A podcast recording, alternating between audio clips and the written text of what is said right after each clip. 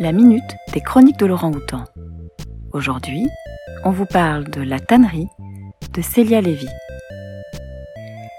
La tannerie, c'est l'histoire d'une friche culturelle comme il en fleurit un peu dans toutes les grandes villes industrielles frappées par une crise, transformant les usines et ateliers désaffectés en pôles multiculturels réunissant souvent théâtre, danse, art visuel et résidence d'auteur tout à la fois. Cette friche-là fleurit dans une banlieue de Paris et nous est racontée dans les petits détails par Jeanne, une jeune provinciale tellement motivée à s'intégrer dans la capitale, héroïne bovarienne et prise d'un dandy spirituel et détaché, dont la maîtrise contraste avec sa spontanéité naïve. Suivant les tribulations de cette jeune employée d'accueil, nous observons avec malice les contradictions de ces hauts lieux de la culture imprégnés de grandes idéologies sociales et implacablement soumises aux réalités politiques.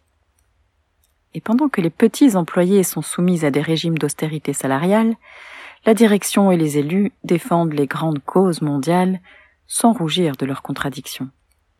Sans cynisme, mais sans complaisance, entre lutte sociale et désillusion, Célia Lévy réussit un roman d'apprentissage qui parle à la fois de son époque et d'un microcosme bien particulier, le monde de la culture avec un grand C. Découvrir. Les Chroniques de Laurent Houtan est un podcast des bibliothèques de la ville de Lausanne. La chronique du jour vous est proposée par Marilène.